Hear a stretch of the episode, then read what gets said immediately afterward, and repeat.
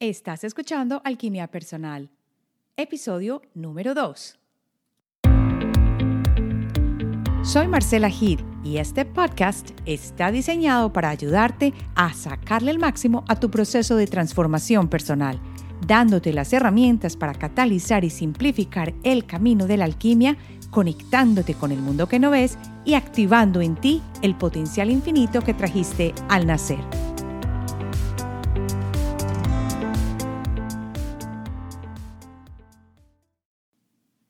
Hola, bienvenido al segundo episodio de Alquimia Personal. Hoy vamos a trabajar lo que son las fases de la alquimia y de esa transformación personal que estamos viviendo. Y si todavía no te has dado cuenta que estás viviendo en una de esas fases de la alquimia, pues acá te voy a dar las tres grandes fases para que te puedas reconocer en una de ellas y sepas en qué proceso o en qué parte del proceso vas. Todo esto empezó porque se me empezó a mover el piso a mí personalmente y me di cuenta que, bueno, me estaban sucediendo cosas que yo no esperaba, que la vida yo sé que no es perfecta y muchos tenemos idea de ello, pero sin embargo, encontrar las soluciones a los problemas estaba siendo mucho más difícil. Las cosas estaban cambiando mucho, de pronto no veía el piso o la salida y entonces empezaba un proceso de no sentirme bien conmigo misma y sin respuestas. Este proceso para mí, digo yo que empezó cuando eh, quedé en embarazo y cuando tuve al niño mío. Para muchas personas, el proceso de alquimia comienza ya sea con un accidente, puede ser un accidente de tránsito, puede ser que te hayas caído y te hayas físicamente causado un problema. Para otras personas comienza de una manera más drástica. Por ejemplo, hay personas que han estado cerca a la muerte y cuando ya regresan, ya tienen un proceso completamente comenzado y saben que alguna transformación profunda ha sucedido en ellos. Para otras personas es un proceso de buscar internamente respuestas que se empiezan a dar, sobre todo cuando ya llegas a un punto en la vida en que ya te levantas y dices, bueno, pero yo para qué estoy acá?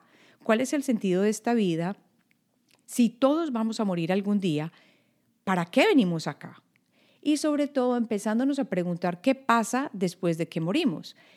Esto es cierto que nos quedamos simplemente en la tierra o esperamos a una resurrección, como muchos que nos habían educado en una religión u otra, o cuál es la verdad. Entonces todos estos cuestionamientos nos llevan a mirarnos hacia adentro, porque ya hemos estado cansados de estar mirando hacia afuera a ver qué es lo que nos está causando los problemas. Pensábamos primero que era todo lo que había afuera, pero ya cuando nos damos cuenta es, no es realmente lo que hay afuera, es algo dentro de nosotros.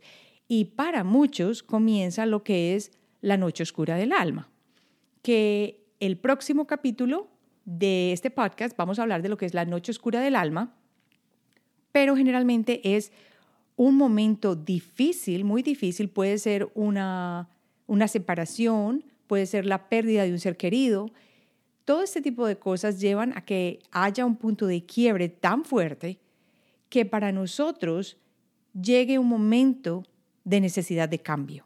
Y esa necesidad de cambio empieza el proceso de transformación o de alquimia. Entonces, empieza la primera fase que es el ennegrecimiento, que es como quien dice el, algo que se va volviendo más oscuro, eh, que no se siente bien, pero que sabemos que hay un estado, como quien dice, de disolución o un estado de putrefacción, que algo se siente mal, que las cosas no están bien, que hay que romper con el status quo, que hay que cambiar de alguna manera. Es muy difícil porque algunas personas que he conocido, la fase del ennegrecimiento y la noche del alma, la noche oscura del alma, les ha causado tanto dolor que muchas veces no han podido salir de ese punto y se quedan, por ejemplo, en la depresión, en casos más difíciles que he visto. El caso es que la noche oscura del alma, del alma nos obliga muchas veces a que comencemos a mirar lo que llamamos la sombra. Y muchos hemos estado eh, con conocimiento de lo que es la sombra um, por Carl Gustav Jung, que es eh, la persona que habla de la sombra, que es aquello que lo que te molesta a los demás es precisamente lo que tú tienes dentro de ti, que lo más seguro hay que trabajarlo. Y ahí es cuando empieza a reflejarse en las características de lo que nosotros dentro de nuestro ser tenemos cristalizado, fijado o que está duro dentro de nosotros y que tiene resistencia al cambio. Y esa es una de las características más importantes. Esa cristalización, o que yo llamo, como quien dice, esos, esos grumos duros que se quedan dentro de uno, muchas veces cuando no los logramos procesar, se convierten en enfermedades o en, como dijera yo, como en trastornos que se expresan en el cuerpo, porque el cuerpo es súper inteligente. El cuerpo siempre nos está hablando de qué está sucediendo y cómo nos llama la atención es a través del dolor de cabeza o aunque creamos que no tiene nada que ver una quebrada de una pierna, cuando nos cortamos un dedo, todo esto tiene relación con las cosas que el subconsciente nos está diciendo o con las cosas que estamos viendo en los otros que nos actualmente reflejan lo que tenemos adentro. Lo importante es que esto empieza, el ennegrecimiento, la fase primera de la alquimia. Es un estado en el que la, la, mayoría de las personas en este momento se encuentran, creo yo, y que ya cuando empezamos a tomar conciencia, entonces pasaríamos a la, a la parte del, del, blanqueamiento, que es como quien dice cuando empezamos a trabajar, haz, de cuenta que tienes un objeto de plata en tu casa y si no lo cuidas y si no lo organizas, pues se va volviendo negro y se va volviendo oscuro, ¿cierto? Hasta que tú prestas la atención y empiezas a organizar, a polichar o a brillar esa parte de la plata para que pueda salir a relucir. Esta fase representa la parte de la purificación que tenemos nosotros. Y allí es como se decía antiguamente que se van quemando todas las impurezas que tiene la persona. No es que vamos a quemar literalmente las impurezas, sino que vamos viviendo procesos y aprendiendo a través de esos procesos es como logramos que las cosas que tenemos atrancadas mejoren y logramos aprender las lecciones y pasamos allí a, una, a, un, a un ámbito mejor, a un cuerpo mejor. Estas impurezas que generalmente existen en nosotros es eh, como quien dice una analogía de la personalidad. Generalmente está en la parte emocional, mental o en el cuerpo etérico. Ahora, cuando las personas logran cambiar en la fase de blanqueamiento porque estamos trabajando en cada uno de nosotros y nos damos cuenta que requerimos ese proceso, es cuando nos, se nos dan las cosas más, como decía, más fluida. O sea, vamos a lograr cambios y aún esos cambios pueden ser tan fuertes que se pueden dar a nivel del ADN. Por eso es que hay muchas personas que de pronto empiezan a meditar y con la meditación y con la callada de la mente llegan respuestas o aún si llegan respuestas, de pronto las personas comienzan a tener mejor salud. Y el proceso es porque el, al acallar la mente o al hacer, por ejemplo, en este caso una meditación o la meditación constantemente, el ADN está mejorando. Nos estamos conectando a un nivel más grande y superior que sería, como quien dice, el akasha o el uh, campo punto cero que existe alrededor de nosotros y que está grabando todas y cada una de las acciones que tenemos. Entonces, cuando trabajamos en blanquear o en mejorar o en salir de esa parte de ennegrecimiento, potenciamos muchísimo la parte intuitiva y femenina. Ahora, lo que es cierto es que en este momento, en el planeta, la parte masculina es mucho más fuerte pero como sabemos, estamos entrando a la nueva era que es Acuario. Y en esta nueva era, la parte femenina es la que viene a relucir. Es esa parte intuitiva conectada con la imaginación, la creatividad y es el primer paso hacia la creación y el despertar de lo que nosotros llamamos esa, ese elixir o esa piedra filosofal, que es lo que lleva a hacer el cambio en cada uno de nosotros. Esto está muy relacionado con el talento. Por eso es que existen tantas personas que no saben cuál es su talento, que no están felices, y yo pasé por ese mismo camino, de no saber para dónde iba, qué iba a hacer, y de caminar esa vía que muchos decían que era la perfecta y que a la hora de la verdad no me trajo ninguna felicidad. Entonces, cuando ya llegamos a este proceso de blanqueamiento y nos conectamos más con esa parte femenina, con esa parte intuitiva, la imaginación, la creatividad empiezan a fluir mucho más. Ya no es todo a base de los números, de los datos y de las cosas tangibles, sino que los procesos intuitivos y que se sienten en el cerebro del estómago, porque tenemos un cerebro en el estómago o en el corazón también, empiezan a regir más nuestra, nuestra vida. Y allí empieza la esencia de nosotros a fluir. Y la esencia es simplemente quien verdaderamente somos. Es ese fractal o esa parte que tenemos de el infinito, del creador, la potencia, del ser superior, lo quiera, como quiera que lo llames, dentro de nosotros, pues solamente somos vehículos que hacen que este ser superior se manifieste acá. Así que es un proceso eh, que se va a producir de forma dependiendo de cómo tú te mires hacia adentro o del trabajo interior que tú hagas y del ojo crítico sin juzgarte, sin darte látigo, pero del ojo que lleva a mirarte para que abras tu mente a las nuevas cosas, las nuevas herramientas, las nuevas ideas que te llaman y empieces a cambiar tu vida, tu camino y a empezar a comprender y aceptar la realidad del mundo en el que estás viviendo a mirar hacia adentro para buscar las respuestas, no mirar hacia afuera. Y esto es muy común en nuestra sociedad. Cuando tú tienes un problema, inmediatamente vas y le preguntas a la familia, al primo, al vecino, al hermano, a todo el mundo. En vez de sentarte tú solito o solita, hacer un trabajo de acallar la mente y preguntarte, ¿qué es lo que debo hacer? ¿Qué quiero hacer? ¿Qué se siente bien conmigo mismo al hacer?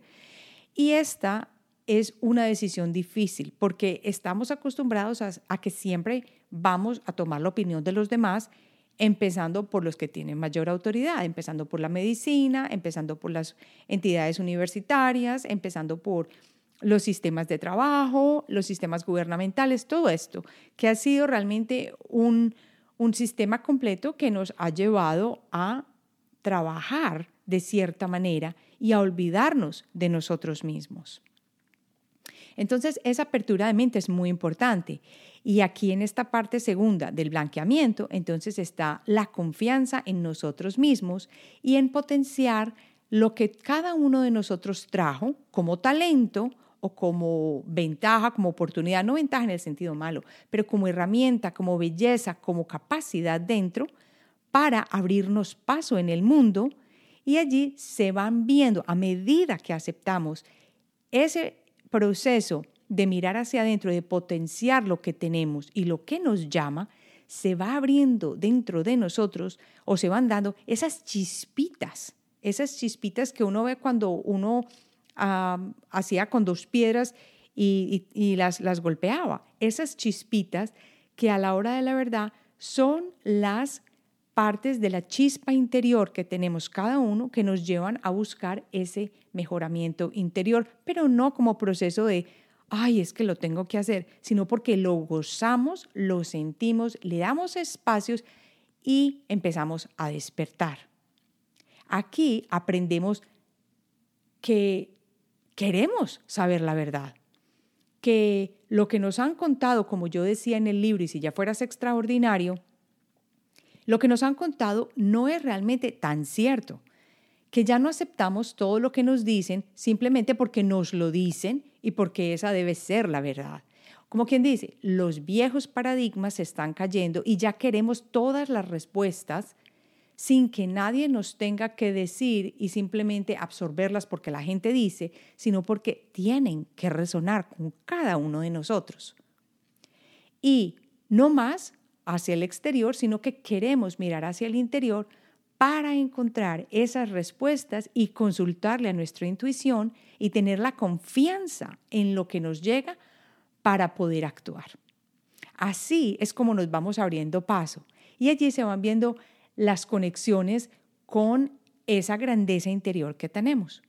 A medida que nosotros vamos rompiendo esa dificultad para conectarnos con nosotros mismos, para confiar en nosotros mismos, para darle cabida a la intuición, a medida que utilizamos cada vez más la intuición, nos vamos dando cuenta que vamos cortando lazos con quien antes éramos y nos convertimos en diferentes personas porque nos estamos dando la oportunidad de ser quienes verdaderamente ya somos, pero simplemente lo estamos escondiendo, no lo habíamos encontrado porque era esa fase de ennegrecimiento en la que estábamos. Entonces, esto es bien importante, porque el blanqueamiento o esta serie o esta segunda fase representa es como quien dice quemar todo eso que en lo que ya no creemos, eso que ya no resuena con nosotros y que ya está alineado con esa chispa divina que, que traemos dentro de nosotros y que viene conectada directamente a nuestro ser. Y ya después de allí pasamos a una fase la transformación total en la que antiguamente los alquimistas llamaban la conversión del oro. Partía del metal que era el plomo, que era uno de los metales pues peores que había en el sentido de que era ennegrecido y que no tenía mucho valor, para convertirlo en oro. Pero todo esto eran como quien dice metáforas para explicar en los tiempos antiguos la transmutación que ocurría dentro de nosotros. Entonces así ya dejamos de ser esta, esta diamante en bruto sin pulir para convertirlos en un metal mucho mejor, que sería un ser mucho mejor, en el sentido no que no seamos buenos como seres, porque siempre lo hemos sido, sino como quien dice que le quitemos toda esa carroña o todo eso que viene cubriendo la perfección interna que tenemos para descubrir finalmente lo que llevamos dentro, que es la pureza del alma, del ser y de la conciencia que tenemos. Cuando ya hallamos esto en la vida, hemos encontrado eh, la, como quien dice, las respuestas. Y esto es un proceso que no solamente dura una vida, sino que viene a través de muchas, muchas vidas y que venimos acá a trabajar a través de la encarnación humana. El, generalmente, en este punto se habla mucho del el color rojo o se hace un simbolismo con el color rojo. ¿Por qué? Porque el color rojo representa como quien dice cuando uno tiene algo malo, o malo no, cuando uno quiere salir de algo malo o darle como nueva vida, y esta es la analogía que se me viene a mente, en las, en las fincas ganaderas, por ejemplo, se quemaban los pastos y así se cortaba el pasto, pero daba cabida a ese nuevo pasto que iba a salir, que era mucho, mucho más vital y mucho mejor que el pasto que se acababa de quemar. Entonces esa, esa fase de quema es precisamente la parte final donde ya se está acabando con lo que tenemos esas cristalizaciones que teníamos tanto en la mente como en el cuerpo, porque muchas de las cosas que hemos vivido en vidas pasadas se quedan dentro de nuestro cuerpo y no nos damos cuenta que están allí. Y cuando ya les ponemos el espejo, cuando ya las sacamos, como que dice, cuando ya las quemamos, es cuando podemos pasar a niveles superiores y seguir avanzando en cuanto a la pureza de conciencia y del ser. Este es como quien dice el elixir de la vida. Y ya no existe como quien dice, la parte finita o limitada de nosotros. Ya empezamos a ver las cosas con una mente súper abierta y sabemos y comprendemos que no hay límites, porque somos, como decía, un fractal de esta inteligencia suprema que está dentro de nosotros y que simplemente se quiere expresar a través de nosotros con el vehículo físico y que realmente quien nos dirige es esa conciencia universal. Esto pasó también en Egipto, como decía, con, una persona que muchos conocemos, que son los, las, las enseñanzas herméticas, que era Hermes, que también era Enoch, y que aparentemente estas historias fueron quitadas de la Biblia cuando eh, la, la, Biblia se creó. Pero este, este, este no es cuento solamente de parte religiosa. La idea es que volvamos a esa transmutación que pasemos por esas tres fases que hemos hablado y que reconozcas en qué parte de ella estás, para que así, cuando hagas ese gráfico que te sugería de mirar con fechas, eventos, sucesos, y puedas identificar, ah, es que yo estoy pasando por una noche oscura del alma. Y la noche oscura del alma no es solamente una vez. Para muchos se da fuertemente, para otros son varias noches oscuras del alma. Y son esos puntos bajos que simplemente nuestro ser superior nos está llamando para que pongamos atención en el camino y lo podamos sobrepasar y aprendamos. Al final la alquimia, que era siempre tan mitificada y que fue tan escondida porque en los tiempos antiguos estaba escondida y era a través de eh, partes iniciáticas o de cultos iniciáticos o todo esto, se convierte en un proceso muy simple, que es como quien dice pasar a una renovación que tenemos en el cuerpo, en la mente y en las emociones y en el espíritu, que llegan a niveles tan profundos que una vez que las hacemos, nos transformamos y transformamos todo aquello que tocamos, porque una vez somos luz, somos capaces de, cuando entramos a un sitio, cuando ponemos en contacto con otras personas, cuando ofrecemos una ayuda y cuando estamos alrededor de los demás, nos convertimos en esa posibilidad para hacer luz y para hacer transformación con otros. O sea, es como quien dice un faro de luz que ayuda a los demás sin que nos lo pidan, porque las personas van a ver en nosotros ese cambio y van a decir, bueno, ¿y, qué es lo que está pasando? Yo quiero de lo mismo que tú estás tomando o lo mismo que tú estás haciendo o lo que estás haciendo en este momento que te transforma. Entonces, aquí ya sabemos cómo funciona el proceso de la alquimia personal y siempre al final nos damos cuenta de que tuvimos la facultad de transformar en lo mejor todo lo que nosotros tenemos. La cuestión es quitarle esas capitas de ennegrecimiento, ir al proceso de quema, que es difícil, y por último sale lo que es a relucir lo mejor de nosotros. ¿Quieres conectar conmigo? Estoy en Instagram con el nombre Marcela H-E-D-E. -E. También estoy en Facebook en Tu Talento Online y por último, me puedes escribir un email directamente a hola alquimiapersonal.com.